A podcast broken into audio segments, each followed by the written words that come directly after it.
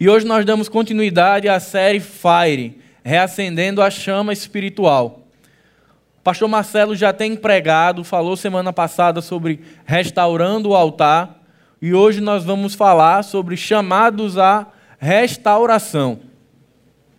Vivemos tempos difíceis enquanto cristãos. Vivemos tempos de apostasia, tempo de esfriamento espiritual, tempo onde o relativismo é muito presente na igreja, onde as relações esfriam, o evangelho é vivido de uma forma muito muito irresponsável. E nós queremos, a partir dessa série, acreditar que o Senhor tem movido o coração da igreja e tem aquecido o coração da igreja para voltarmos ao Evangelho. A sequência de séries que nós temos vivido aqui na nossa igreja nos faz olhar para algumas realidades que na história da igreja do Senhor acontece. Que o Senhor trata e cuida de um remanescente. Por que, que eu falo de um remanescente? Porque quando a gente olha para o Brasil, o IBGE vai dizer que em 2020 nós seremos cerca, nós seremos mais que 50% da população brasileira será evangélica, será cristã. Na teoria parece muito bonito, é fantástico ouvir dizer que 50% do país ele vai ser cristão. Isso deveria nos fazer sonhar com um país melhor, sonhar com o índice de corrupção caindo drasticamente, sonhar com a violência diminuindo, sonhar com a desonestidade diminuindo, sonhar com um Brasil rendido a Cristo. Isso é o que os números nos dizem. Mas existe aquilo que a nossa triste realidade nos diz. Por que, que eu digo triste? Quem trabalha com comércio aqui ou faz negócio já deve ter ouvido a seguinte frase: É melhor negociar com um descrente do que com um crente. Tenho, não tenho dúvida que muitos de vocês já ouviram isso. E isso é apenas um recorte de uma realidade brasileira. Um recorte de um país que tem mais de 50 milhões de pessoas se dizendo discípulas de Jesus, mas aonde isso não é fato vivido no dia a dia. Nós vemos um país ainda imerso em corrupção, imerso em desonestidade, imerso em pecado, e esses 50 milhões de pessoas não fazem o mover de Deus acontecer no país. E isso nos faz olhar para a história de Deus, nos faz olhar para o Antigo Testamento e ver que muitas vezes Israel era numerosa, mas existia um remanescente que não se dobrava aos pés de outros deuses. E a nossa realidade brasileira hoje não é diferente. São 50 milhões, mas Deus tem um remanescente. Um remanescente que ele tem tratado com intimidade, que não tem se dobrado aos pés do Senhor e que tem vivido, como Lutero dizia, cativos à palavra de Deus. Essa é uma realidade dura, triste, mas verdadeira da igreja brasileira. E nós, Igreja Batista Zona Sul, estamos nesse contexto da igreja brasileira. Os teólogos vêm dizendo que nos últimos 10 a 15 anos a igreja brasileira ela tem passado por um avivamento. Eu discordo completamente.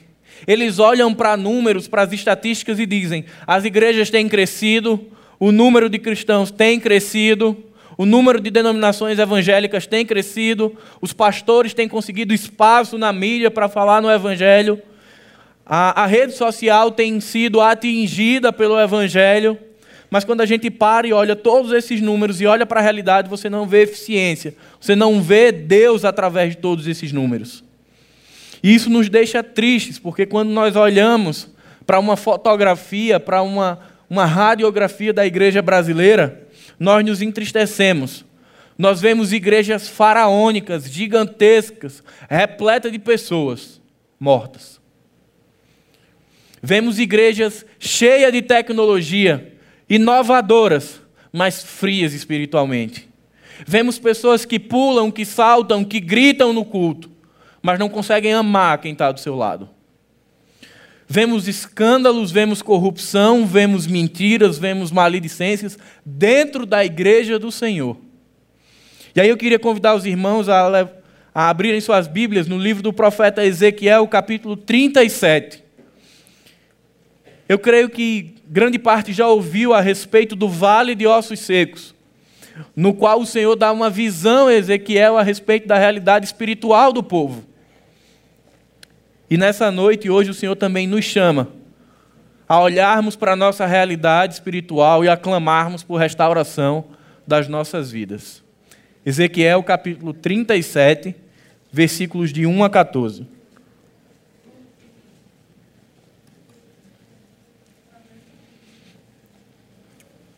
Ezequiel 37, do 1 ao 14. Diz a palavra do Senhor.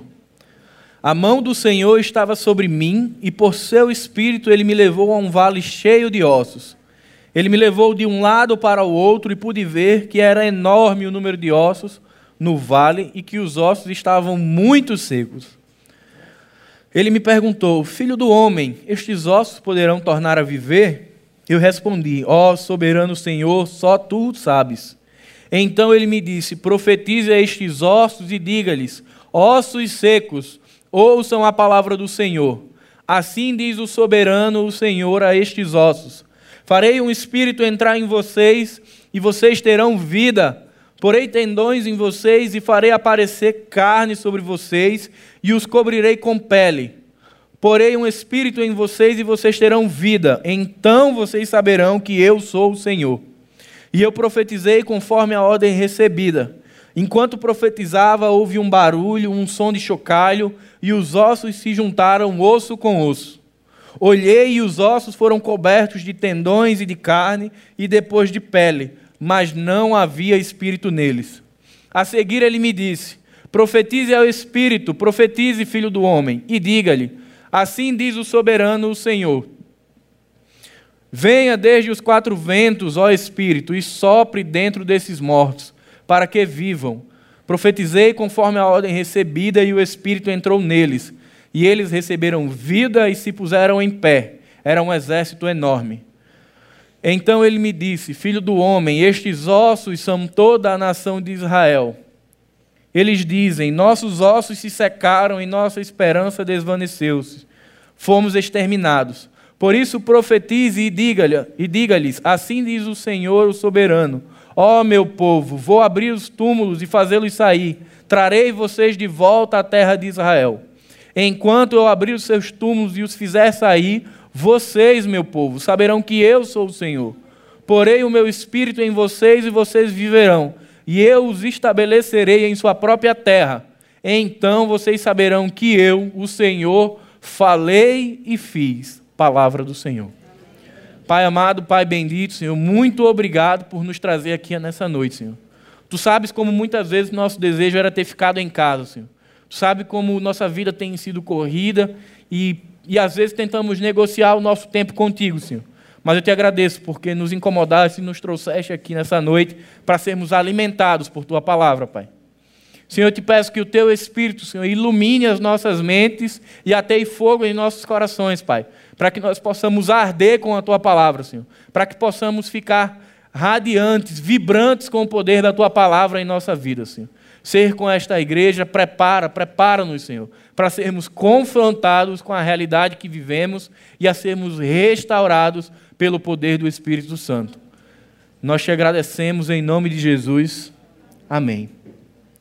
Queridos, a gente olha para a igreja brasileira e, como eu estava falando anteriormente, a gente, o que é que a gente vê? A gente vê tristeza. A gente vê pastores mortos alimentando pessoas mortas. Nós vemos pessoas que negociam o evangelho como se fosse uma mercadoria, em troca de números, em troca de templos cheios, negociam as verdades do Senhor, negociam os princípios do Senhor para a família. Olhamos para as igrejas e vemos famílias destruídas, vemos Satanás destruindo famílias, matrimônios, relacionamentos entre pais e filhos, e continuamos vivendo como se isso não fosse uma verdade. E continuamos pensando: enquanto a minha casa vai bem, excelente.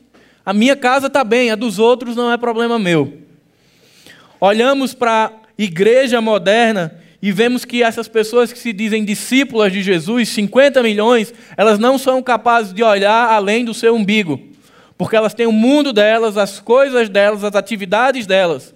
Não são capazes de amar, não são capazes de, capazes de perdoar, não são capazes de chorar com os que choram, de sorrir com os que sorriem, não são capazes de de viver uma vida abnegada em torno do próximo, mas estão lá com camisas estampadas com o nome de Jesus, carregando Bíblias de 10 quilos, e muitas vezes vivendo como se estivessem vivas.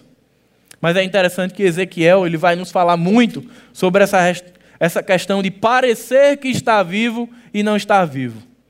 Vemos igrejas rasas, onde a palavra do Senhor chega no máximo no tornozelo onde homens de Deus têm medo de confrontar a igreja porque pensam, eu não posso falar porque vai magoar e aquela pessoa não vai vir. E elas não tratam com seriedade a palavra de Deus. Vivemos uma geração de cristãos no Brasil que, se o pastor ou alguém falar algo que desagrada, ela troca de igreja. Ela resolve de uma forma muito simples: vou para outra igreja, onde alguém fale algo que seja confortável ao meu coração. Mas eu louvo a Deus porque nesta igreja os nossos pastores têm sido homens fiéis às Escrituras. E nós entramos e saímos todos os domingos aqui moídos pela palavra de Deus. Porque eles não se rendem a essa moda, a essa geração manhosa de cristãos. Mas porque nós somos todos os domingos confrontados para que a chama espiritual dessa igreja e das nossas vidas seja restaurada. Quando fazemos uma fotografia também dos evangélicos, e agora não mais como igreja, mas individualmente falando, podemos nos perguntar: qual tem sido nossa identidade? Qual característica de cristão na minha e na sua vida tem sido evidenciada? Temos tido uma identificação de Jesus na nossa vida? Quais desejos têm ardido, têm queimado em nossos corações? Nossa vida de amor ao próximo, de cuidado, de amor por almas, de preocupação com aqueles que não conhecem a Jesus, isso tem queimado em nosso coração? Queridos, é uma dura realidade, porque muitas vezes caímos num poço do engano. Não, eu estou bem, eu estou espiritualmente bem, eu estou bem com o Senhor, eu estou indo para o discipular, na quarta-feira, 8 horas, eu estou na Cosmovisão, estou no Café com Bíblia, estudando Cosmovisão, mas meu coração não arde pelo Evangelho. Lá em Apocalipse capítulo 3, vai ser falado e a gente vai chegar já lá, lá. Vamos chegar lá, já, já, sobre uma igreja chamada Sardes, que parecia estar viva. Tinha bochechinha rosada, era cheirosa, tinha muitas obras, mas ela não estava viva. Então, quando a gente para para olhar esses 50 milhões de discípulos, nós vemos pessoas que são sincréticas, elas estão aqui, mas amanhã elas têm que olhar João Bidu antes de sair de casa, para saber que cor que deve usar elas são alicerçadas nas escrituras, mas elas precisam pedir que uma cartomante leia sua mão, são sincréticas. Elas são cheias, cheias de misticismo, elas são caluniadoras, egoístas, mentirosas. Mas no domingo está todo mundo lá parecendo que está vivo. E a gente olha para isso e olha para The Walking Dead e parece que não é tão diferente, né? É uma realidade de mortos vivos. E quando a gente volta os nossos olhos para o vale de ossos secos, isso nos dói o coração, porque Israel não entrou na sequidão espiritual do dia para a noite, queridos. Foi um processo na história de Israel onde esse povo vai se distanciando, vai se distanciando, vai ficando apático, vai ficando fraco, vai ficando anêmico, até que eles morram. E o cenário que o texto diz é um cenário de morte há muito tempo. Diz que aqueles ossos estavam sequíssimos. Já havia um longo tempo que Israel não sabia mais quem era o Senhor. E quando eu olho para a nossa realidade hoje, nós precisamos tomar cuidado para que a nossa vida não vá secando, secando, secando, e a gente não se dá conta, porque temos muitas tarefas, muitas atividades, muitos projetos, e quando a gente olhar o manancial de vida já não corre mais na nossa vida. Então, por isso que nós vamos voltar os nossos olhos para esse texto, para que sejamos ensinados por ele. Porque eu creio, irmãos, que nessa noite o Senhor quer nos falar que nós não somos evangélicos, nós não somos do mundo gospel, mas Ele quer tirar a gente desse sepulcro chamado mundo gospel, chamado evangélico. Ele quer nos chamar de discípulos. O Senhor não quer uma igreja de evangélicos, Ele quer uma igreja de discípulos. De pessoas que entendam que o relacionamento com o Senhor é uma necessidade, não é uma programação de fim de semana, mas é uma necessidade diária porque se a gente não alimentar esse rio diariamente, a gente seca e o cenário de morte, assim como de Israel, ele aparece. Então hoje é dia de restauração, irmãos. Talvez você tenha chegado aqui quebrado, moído aos pedaços, pensando que sua vida espiritual não tem jeito. Mas eu quero te dizer que o mesmo Deus que, que trouxe a visão a Ezequiel, que começa com um vale de ossos secos, mas termina com um exército numeroso, é o mesmo que pode te restaurar nessa noite se você chegou e sua família está esfacelada. Esse é o Deus que nós servimos, que restaura famílias, que restaura matrimônio, que restaura relacionamento entre pais e filhos e que restaura nossa relação com Ele. Voltemos nossos olhos para o verso 1. A mão do Senhor estava sobre mim, e por seu espírito ele me levou a um vale cheio de ossos secos. Queridos, a realidade de Israel era uma realidade terrível, tenebrosa. Israel vinha de uma sequência de reis que tinham afastado o povo do Senhor.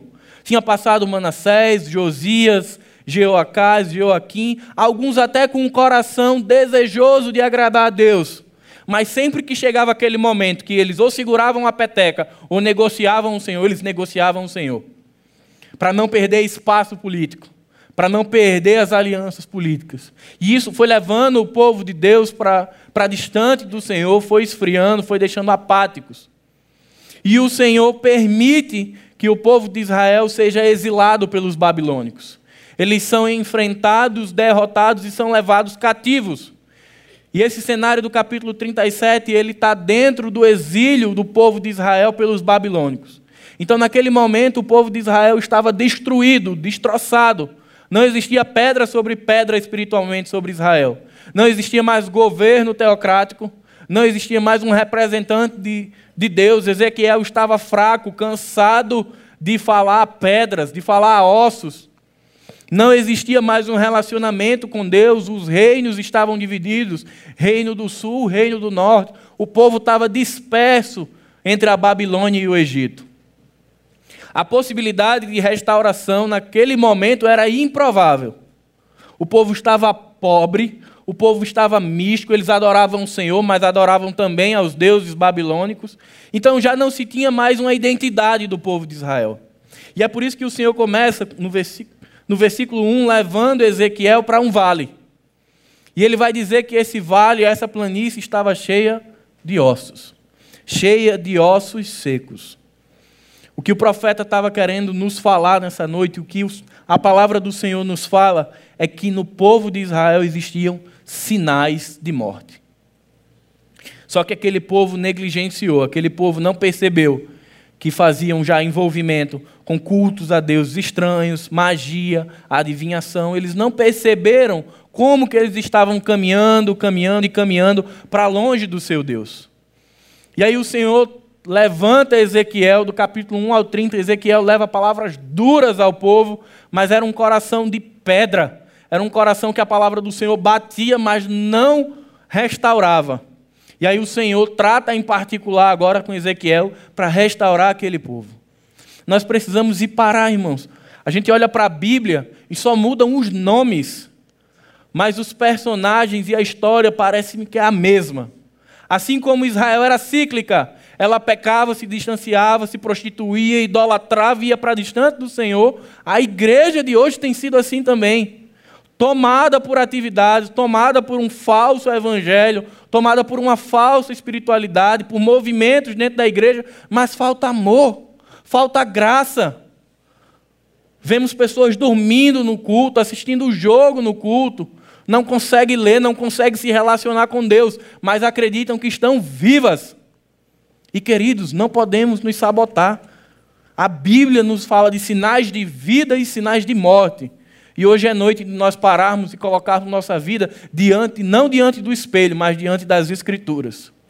Para que ela nos diga se tem sinais de vida ou sinais de morte. A minha oração é que a nossa igreja tenha sinais de vida. Que o pulso da igreja seja constante. Porque o Senhor tem batido dentro de nós para nos fazer uma igreja forte. Primeiro, a primeira grande dificuldade de restauração de Israel é que eles estavam dispersos e destruídos. Versículos 1 e 2. A mão do Senhor estava sobre mim e por seu espírito ele me levou a um vale cheio de ossos. Ele me levou de um lado para outro e pude ver que era enorme o número de ossos no vale e que os ossos estavam muito secos. Eles já não acreditavam que a restauração era possível, que tornar-se um único, um único povo seria possível. Esses ossos representavam exatamente a realidade espiritual de Israel. Secos, uma terra árida, que já não produzia frutos.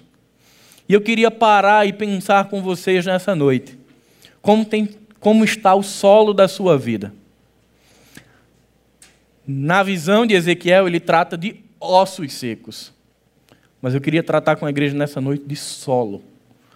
nós estamos vivos, nós estamos ligados na videira, então não estamos como ossos desmembrados, mas nós somos o solo de Deus.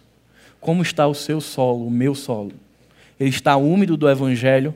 Ele tem bebido da fonte da graça? Ou ele está semelhante àqueles ossos, secos, sequíssimos, sedentos, já totalmente mortos? Temos vivido um Evangelho da graça ou uma religiosidade chamada de Evangelho? Temos dispensado nossas agendas em favor de Cristo? O nosso coração tem queimado a chama do Evangelho? Eu tenho me incomodado com a situação do meu país, com a situação daquelas pessoas que estão sendo levadas para a eternidade sem Jesus, ou isso não tem me incomodado? Os meus pecados têm me feito, têm me deixado constrangidos diante de Deus? Têm me levado ao arrependimento, ou eu tenho vivido como se eu não tivesse pecado? Queridos, isso faz toda a diferença. Porque uma vida de insensibilidade é uma vida de morte. Se eu tenho vivido insensível à realidade do meu país, insensível à realidade da eternidade do meu vizinho, do meu avô, do meu pai, do meu cunhado, do meu irmão, existe algo em mim que aponta para sinais de morte, para sinais de seca. E talvez precisamos receber de novo do manancial da vida para que possamos ser inundados. Nós não podemos negligenciar o fato de que precisamos dia a dia avaliar como estamos com Deus. Sabe o que é interessante? Apocalipse 3, abra sua Bíblia comigo. Apocalipse 3, versos 1, 2 e 3.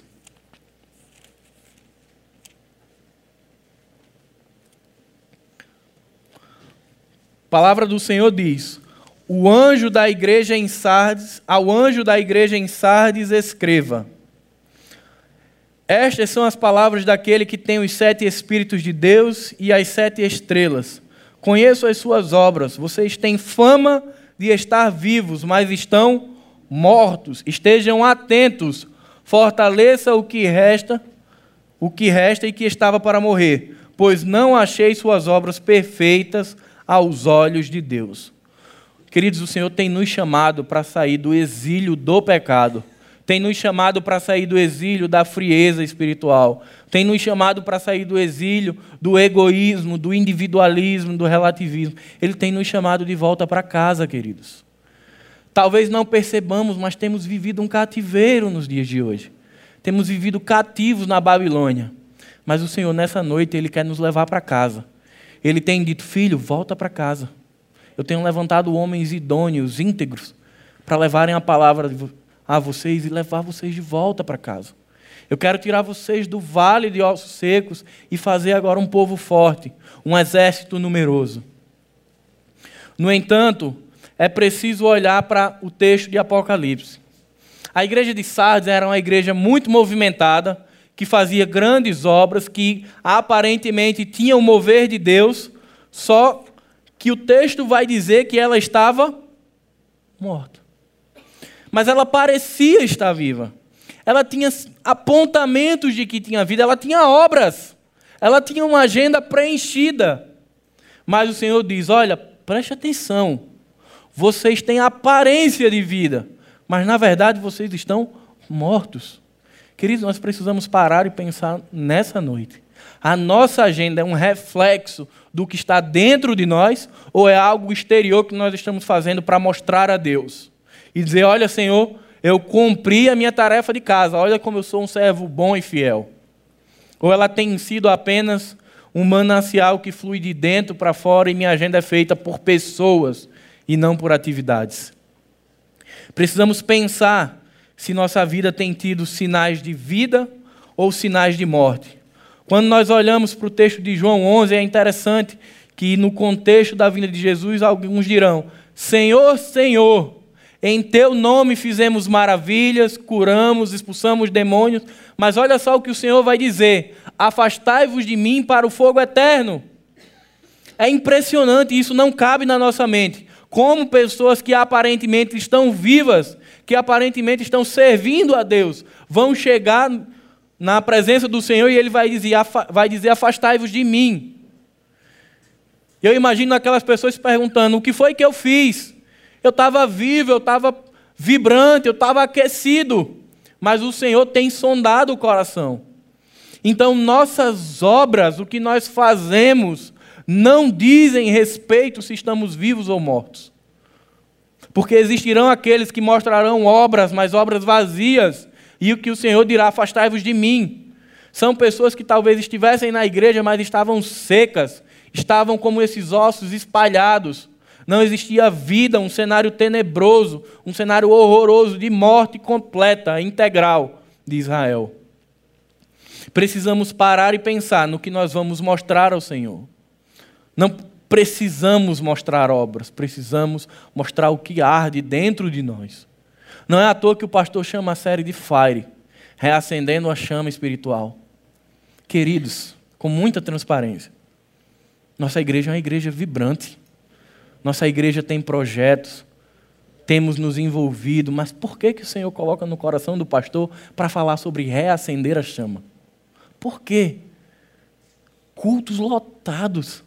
E por que o Senhor diz, Marcelo, fala sobre reacender a chama? Porque talvez a chama ainda esteja bem pequenininha. Porque talvez a profundidade que eu tenho vivido na minha vida tenha sido um evangelho que a água dá no joelho. Eu não tenho permitido ser inundado pelo Senhor.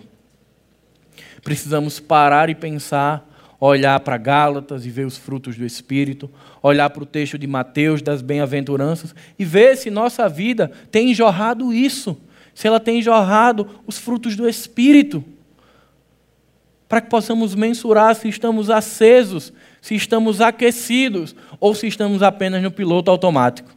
Porque obras elas podem ser feitas no piloto automático. Eu aprendo, eu aprendo como servir e vou fazendo. Eu posso não ter nenhum estímulo no coração, mas eu posso servir. E isso me sabota, porque parece que eu estou vivo. Minhas mãos estão vivas servindo, mas meu coração está morto, seco, rachado, sedento por Deus. Mas aí, depois de uma parte tão confrontadora e tão desafiadora da mensagem, a partir do verso 3, o Senhor começa a tratar diferente com Ezequiel.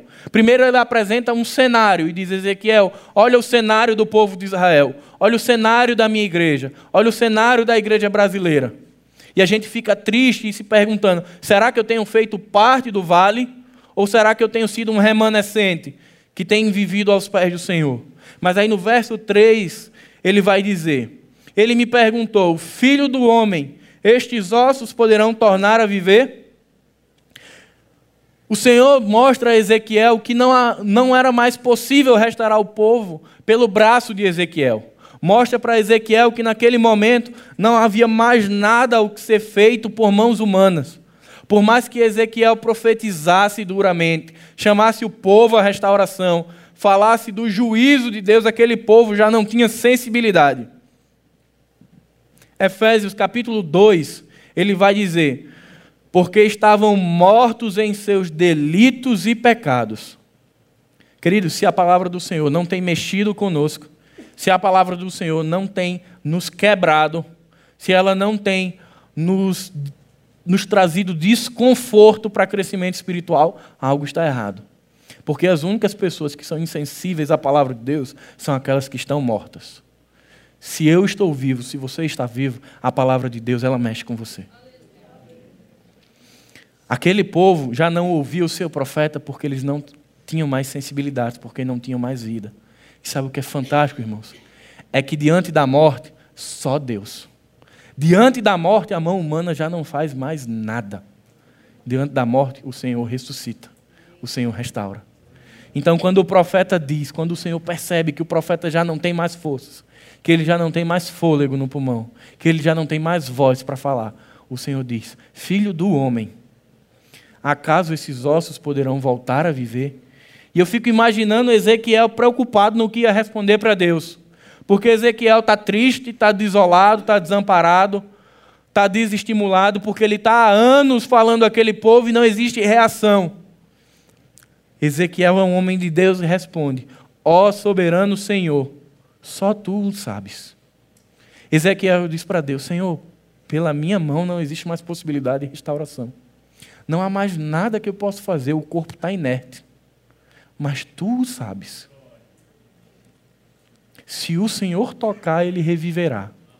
Se com tua palavra ordenares ressuscita, ele voltará. Eu não tenho como deixar de falar de um texto que impacta a minha vida. Quando o Senhor está lá de frente ao local onde Lázaro está sepultado e ele diz: Lázaro, para fora. Pelo poder da palavra, Lázaro, para fora. A palavra de Deus é tão poderosa e o Deus que nós servimos é tão poderoso ao ponto de que ele tem que dizer o nome Lázaro. Porque se ele diz apenas para fora, todos os mortos ressuscitam.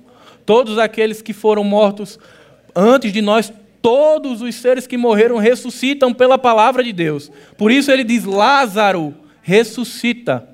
Para que somente Lázaro ressuscita.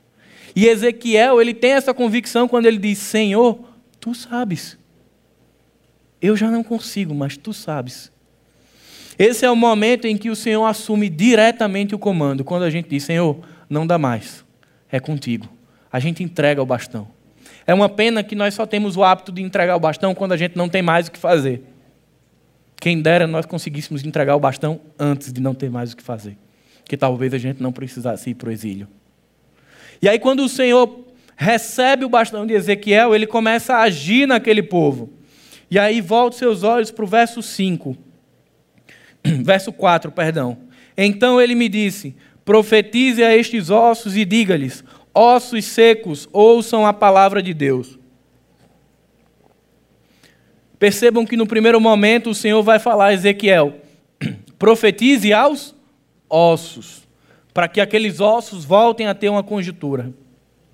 Se olharmos bem ao nosso lado, o que temos visto em nosso país, o que temos visto em nossas igrejas, o que temos visto dentro de nós, vidas atarefadas, corridas, sem tempo, sem devocional, nos alimentando só domingo a domingo e não percebendo que a gente está indo distante. Mas o bom é que o Senhor tem assumido o comando. Ele tem dito: agora é comigo. Meu povo tem errado o caminho. Meu povo tem ido para distante de mim. Eu vou chamá-los. Só que, queridos, você que está vivo, você tem uma responsabilidade. Você que tem um coração ainda flamejando com o fogo do Evangelho, você que está aceso espiritualmente, Deus não te chamou para você assistir à restauração da igreja. Ele te chamou para você ser participante. Ele vai dizer assim: Ezequiel profetiza. Ele poderia dizer: Ezequiel, vai ali para o canto, senta e olha o que eu, Deus, posso fazer. Mas o Senhor não faz isso. Ele pega Ezequiel e diz: Ezequiel, eu vou te usar para restaurar esse povo. Ezequiel, faz conforme eu ordenei. Então você que está vivo, meu irmão, você está vivo para levar a vida a quem está morto. Você não está vivo para ostentar que está vivo. Você está vivo para levar a palavra àquele que não conhece para ser participante da restauração. Você que é líder de célula, você que é líder de ministério, você que é discípulo de Jesus, você está aqui para influenciar pessoas, para falar de um evangelho que salva, que restaura, que renova, mesmo que essa restauração ela fosse improvável. Aos olhos de Ezequiel, completamente improvável. Mas o Senhor agora trata com intimidade e diz: Ezequiel, profetiza. E aí, a partir do verso 5, o texto diz: Assim diz o soberano, o Senhor, a, est a estes ossos: Farei um espírito entrar em vocês e vocês terão vida. Porei tendões em vocês e farei parecer carne sobre vocês. E os cobrirei com pele. Porei um espírito em vocês e vocês terão vida. Então vocês saberão que eu sou o Senhor. Queridos, nós sabemos, nós só podemos saber quem é Deus quando nós estamos vivos e conectados com Deus. Ele diz para Ezequiel: Ezequiel, vai lá no meio do vale, caminha no meio de, de ossos secos, de ossos esbranquiçados, de ossos espalhados, e vai profetizando a esses ossos. E eu fico imaginando a confusão na cabeça de Ezequiel. Meu Deus, meu Deus, eu vou profetizar ossos, como assim? Mas Ezequiel obedece e ele profetiza. E aí o verso 7, ele é miraculoso, porque ele diz: "E eu profetizei conforme a ordem recebida. E enquanto eu profetizava, houve um barulho, um som de chocalho, e os ossos se juntaram osso com osso. Olhei e os ossos foram cobertos de tendões e de carne, e depois de pele, vírgula. mas não havia vida neles. No processo de restauração de Deus para com Israel, no processo de restauração de Deus conosco na nossa vida, o primeiro agente de restauração é a palavra de Deus. A palavra ela é usada para restaurar. O poder criador da palavra ele é usado. E diz que aqueles ossos que estavam espalhados, eles começam a se bater. E eles começam a cada um encontrar o seu lugar e se encaixar e formam um esqueleto perfeito. E o Senhor agora, Ezequiel profetiza que agora haverá tendões, haverá carnes e haverá pele. Então aquele cenário de um cemitério se torna agora um outro cenário. Existem figuras humanas completas. Houve barulho, houve movimento no agir de Deus, mas elas continuavam mortas. Queridos, quão barulhentas têm sido nossas vidas. Quantas e quantas vezes nos enganamos com ruídos, porque estamos ali frenéticos fazendo coisas. Mas aí vem Ezequiel e diz: Olha, houve ruído no agir de Deus. Ossos se bateram, houve um frisson. Mas aquelas pessoas estavam mortas. Quantas e quantas igrejas não têm vivido de oba-oba, não têm vivido de barulho, de picos de experiências espirituais, têm vivido de eventos, igrejas que são construídas a partir de eventos, e quando ele acaba só sobra o mesmo vento que começou, não sobra o fruto do Espírito. Igrejas onde os membros já não têm mais sede da palavra, mas são barulhentos. Eu não estou falando aqui de denominação. Eu estou falando de barulhento assim. Ah, eu estou fazendo isso, eu estou servindo, eu estou no vocação, estou no discipular. Eu sou um super crente. Não tem ninguém mais humilde do que eu nessa igreja. Aqueles super crentes, né? Barulhentos, falastrões, cheios de obras, cheios de espiritualidade, mas que muitas vezes estão tão vazios de Deus que já não conseguem ouvir o Senhor no silêncio, porque estão em meio a um barulho. Então, nem sempre, queridos, barulho e movimento é sinal de vida. Muitas vezes o Senhor está tratando no silêncio. Houve um ruído, houve uma restauração física de Israel ali nessa visão. Mas ainda faltava-lhes algo. Faltava-lhes fôlego da vida. Quando nós lemos Gênesis capítulo 1, nós vemos o Senhor, no sexto dia da criação, dizendo que ele soprou nas narinas de Adão e houve vida. Não adianta dizer que eu sou evangélico, não tem, não é grande valor o tamanho da Bíblia que eu carrego, nem mesmo a camisa estampada que eu tenho nos meus ombros. Mas a grande diferença é o fôlego de vida, é a presença do Espírito Santo. Esse processo de restauração ele é em dois estágios, queridos. Um primeiro, a palavra de Deus. O Senhor diz Ezequiel profetiza os ossos e eles se juntam e ganham estrutura. Mas depois ele diz: Ezequiel profetiza ao Espírito. Intercede, agora não é Ezequiel dando uma ordem, mas é ele dizendo: Senhor, tu és o dono da vida, sopra vida sobre esse povo. Somente o teu fôlego pode trazer Israel de volta. E aí o Senhor vai soprar sobre aqueles, sobre aqueles cadáveres. E o texto vai dizer que ali eles se põem em pé no final do verso 9, e formam um exército enorme. E aí, como é maravilhoso o cenário. Um cenário que começa com morte, um cemitério. Ele termina com vida, com um povo em pé, com um exército. O que era cadáver virou vida, virou servo do Senhor. Então, talvez nessa noite eu esteja aqui pensando: não tem jeito, não dá para mim. O Senhor quer restaurar a minha e a sua vida. Ele quer nos fazer um exército forte, poderoso, que esteja sensível à voz do Senhor.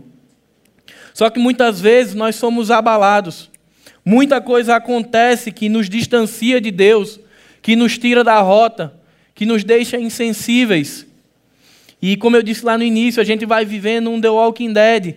Eu vou aqui feito um zumbi fazendo as coisas sem perceber. E eu queria compartilhar algo que aconteceu na minha semana que me tirou do prumo. E eu estava estudando essa palavra e, e sendo moído por ela, mas algo aconteceu e me tirou disso. Na quinta-feira eu venho fazendo uma bateria de exames. E na quinta-feira eu disse: Eu vou baixar o exame, vou baixar o laudo, quero ver o que é que deu. E eu vou lá e baixo um laudo. E quando eu começo a ler, ali parece que a cama sumiu, parece que o chão saiu, Niele lembra bem disso. Eu não lembro o termo que está lá no laudo, mas só diz alguma coisa ovalada de 5 centímetros no meu pulmão. E aquilo ali foi suficiente para que Deus se dissipasse da minha vida. Eu me senti só ali naquele momento dentro do quarto. A minha mente só era tristeza, pensamentos trágicos. O sono se foi, porque naquele momento a dificuldade me consumiu. Porque naquele momento o problema foi maior do que Deus. E eu não dormi a quinta para sexta. Só apaguei quando não aguentei mais, fui trabalhar apático, fui fazer uns exames. E à medida que a gente foi mostrando esses exames a alguns médicos, não teve uma palavra de conforto, mas oh, espera e mostra para o teu médico. E aí, quando eu volto para estudar essa mensagem na sexta-feira, no sábado, o Senhor começa a dizer: Tu está indo para o vale, Paulo. Tu não está percebendo que você está permitindo que o laudo te tire do caminho e te leve direto para o vale? Direto para os ossos secos? Queridos, quantas vezes situações como eu estou vivendo vocês não já passaram? Angústias, sofrimentos, dores, aflições nos deixa tão atribulados que a gente já não enxerga mais Deus e a gente começa a sair do trilho e a caminhar para o vale da morte, porque a gente já não enxerga mais a ação de Deus. Mas assim como o Senhor restaurou Israel, Ele restaura a nossa saúde, Ele restaura nosso trabalho. Foi bênção o seu testemunho, assim. Ele restaura nossas famílias, mas nós temos que estar diante dele para que sejamos restaurados. E aí eu percebi como a palavra estava me moendo e como eu precisava compartilhar com a igreja de que nós precisamos estar atentos a Deus, ao agir de Deus. Eu fico imaginando o coração de Ezequiel transbordando, porque uma situação que não tinha mais jeito, agora tinha jeito. Agora tinha vida e a restauração ela era completa. E agora porque o Espírito Santo de Deus, ele entrou no circuito. Ele entrou para trazer vida. E uma igreja, irmãos, um discípulo sem Espírito Santo, ele é como um museu sem vida. O que nos faz vibrar, o que nos faz ter força para permanecer vivos, para permanecer aquecidos, é o Espírito Santo. Muitas vezes nós colocamos o Espírito Santo numa caixinha e dizemos, é dessa denominação. Gente, o Espírito Santo, ele é dos servos do Senhor. Eu não preciso fazer isso ou aquilo, ele me alcançou.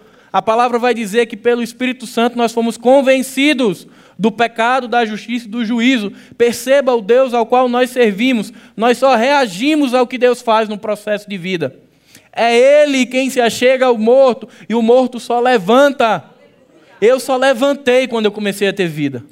Eu não busquei essa vida porque eu estava morto, como diz Efésios. E morto não tem vontade, não tem sensibilidade, ele não levanta, ele não reage. Mas quando o Senhor toca, quando o Senhor sopra, a igreja reage. E é quando o Senhor sopra o espírito de vida nos ossos, que aqueles ossos, com figura humana, põem-se de pé e agora disponíveis ao Senhor dos Senhores. A minha oração é que o Senhor continue soprando nas nossas vidas. Que se tem uma brasa na sua vida, que o Senhor sopre e incendeie. Transforme isso numa fogueira. Às vezes a gente tem até um preconceito de falar de fogo, né? Uma preocupação. Mas a gente está falando aqui fogo de chama espiritual, de sermos candeeiros no mundo. Eu não tenho. Gente, eu, semana passada nós estávamos conversando. Temos recebido tantas pessoas de outras igrejas aqui. Você que veio de outra denominação, você veio para abençoar a IB Zona Sul. Você veio com o coração aquecido na oração. Pega esse povo, chacoalha e leva para orar. Você tem princípios com o Senhor, compartilha com a igreja, aquece a igreja.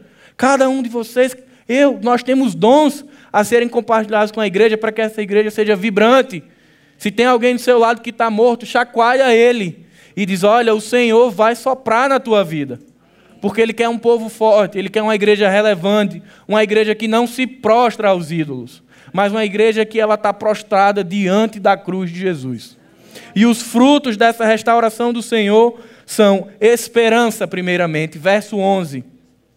Então ele me disse: Filho do homem, estes ossos são toda a nação de Israel eles dizem: Nossos ossos se secaram e nossa esperança desvaneceu-se. Fomos exterminados. Por isso, profetize e diga-lhes: Assim diz o soberano Senhor: Ó oh, meu povo, vou abrir os seus túmulos e fazê-los sair. Trarei vocês de volta à terra de Israel. Um povo que não tinha esperança, que não tinha perspectiva de voltar para casa. O Senhor diz: agora vocês vão voltar para casa. Eu estou levando vocês de volta. E agora vivos, e eu estabelecerei um novo pacto com vocês. E agora vocês me ouvirão e saberão que eu sou Deus. Queridos, o exílio, o deserto é sinal de amor. Porque todas as vezes que nós passamos por ele, é porque o Senhor está nos corrigindo e creia, assim como ele fez com Israel, vai vir o libertador e vai te levar de volta aos pés do Senhor. Porque assim foi com Israel. Ezequiel não acreditava, o povo não acreditava, mas o Senhor leva de volta. E assim é comigo na sua vida. A gente chega aos cacos e sai aqui vaso novo. A gente chega aqui apagado e sai uma tocha incandescente do Evangelho. Porque o Espírito Santo, ele coloca em nós novamente a esperança.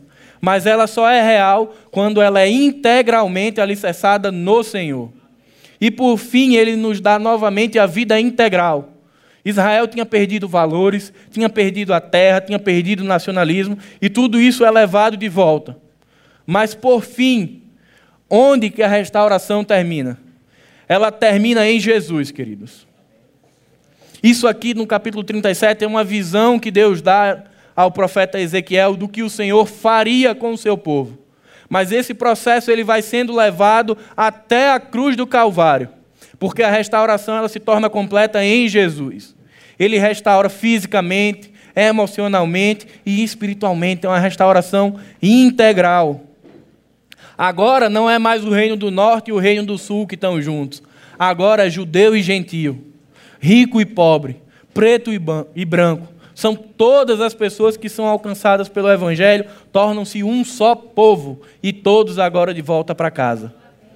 Russell Shedd ele diz: a restauração espiritual tem suas raízes no arrependimento, pois onde não houver arrependimento, não haverá avivamento. Às vezes a gente clama por avivamento, clama que a igreja incendeie. O Senhor tem dito: arrependa-se. Você quer arder, arder a chama do Evangelho dentro de você, ver o Espírito Santo te incomodando a agir, é noite da gente entregar a nossa vida ao Senhor em arrependimento, em quebrantamento e dizer: Senhor, como eu tenho andado distante, Pai. Senhor, como eu tenho visto minha vida se secar, Pai. Como eu tenho visto o teu rio de vida se esvair e eu não tinha percebido. Mas, Senhor, vem, renova-me. Senhor, perdoa os meus pecados e faz um vaso novo. Senhor, me tira do vale de ossos secos e me põe de pé junto ao exército celestial. Pai amado, Pai bendito, muito obrigado, Senhor, porque tu és bom. Porque a tua graça, Senhor, ela nos alcança. Porque o Senhor vai até nós, Senhor. Nós te agradecemos porque não fizemos nada por merecer a restauração. Porque não somos nada, nem podemos nada, Senhor. Mas porque pela tua palavra o teu evangelho santo, a tua palavra transformadora chegou a nós, Senhor. E um dia ela encontrou morada no meu coração e no coração da igreja, Pai. E nós experienciamos coisas maravilhosas contigo, Pai.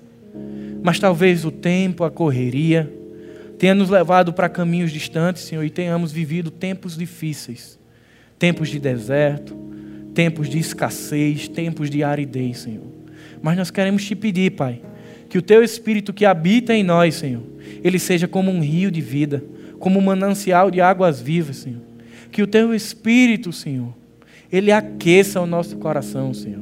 Ele transforme corações de pedra em corações de carne, Pai. Que o teu espírito quebre todas as nossas certezas e nos ponha apenas diante de uma, que somos dependentes de ti, Pai. Que nós nos movemos e nós andamos pela fé porque nós entendemos que fomos retirados do vale de ossos secos e hoje somos como árvores plantadas junto ao ribeiro. Fortalece a tua igreja, Senhor. Aquece o nosso coração. Nos, nos faz com que o nosso coração ele queime por vida, Senhor, e ele anseie por ti. É isso que eu te oro e te agradeço. Amém. Você pode ficar em pé? Vamos cantar essa última canção.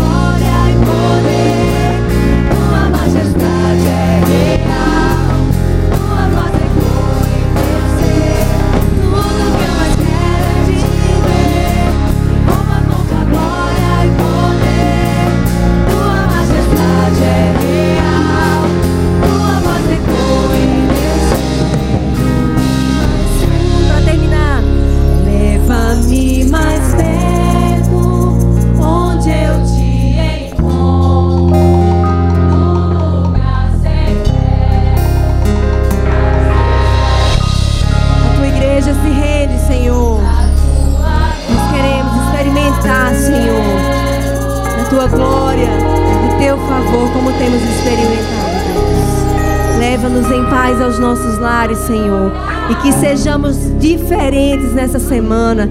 Que sejamos fogo, Senhor Deus, para esse povo que está aí fora. Que dentro de nós possa arder a chama do teu amor por vidas. É em nome de Jesus que nós oramos.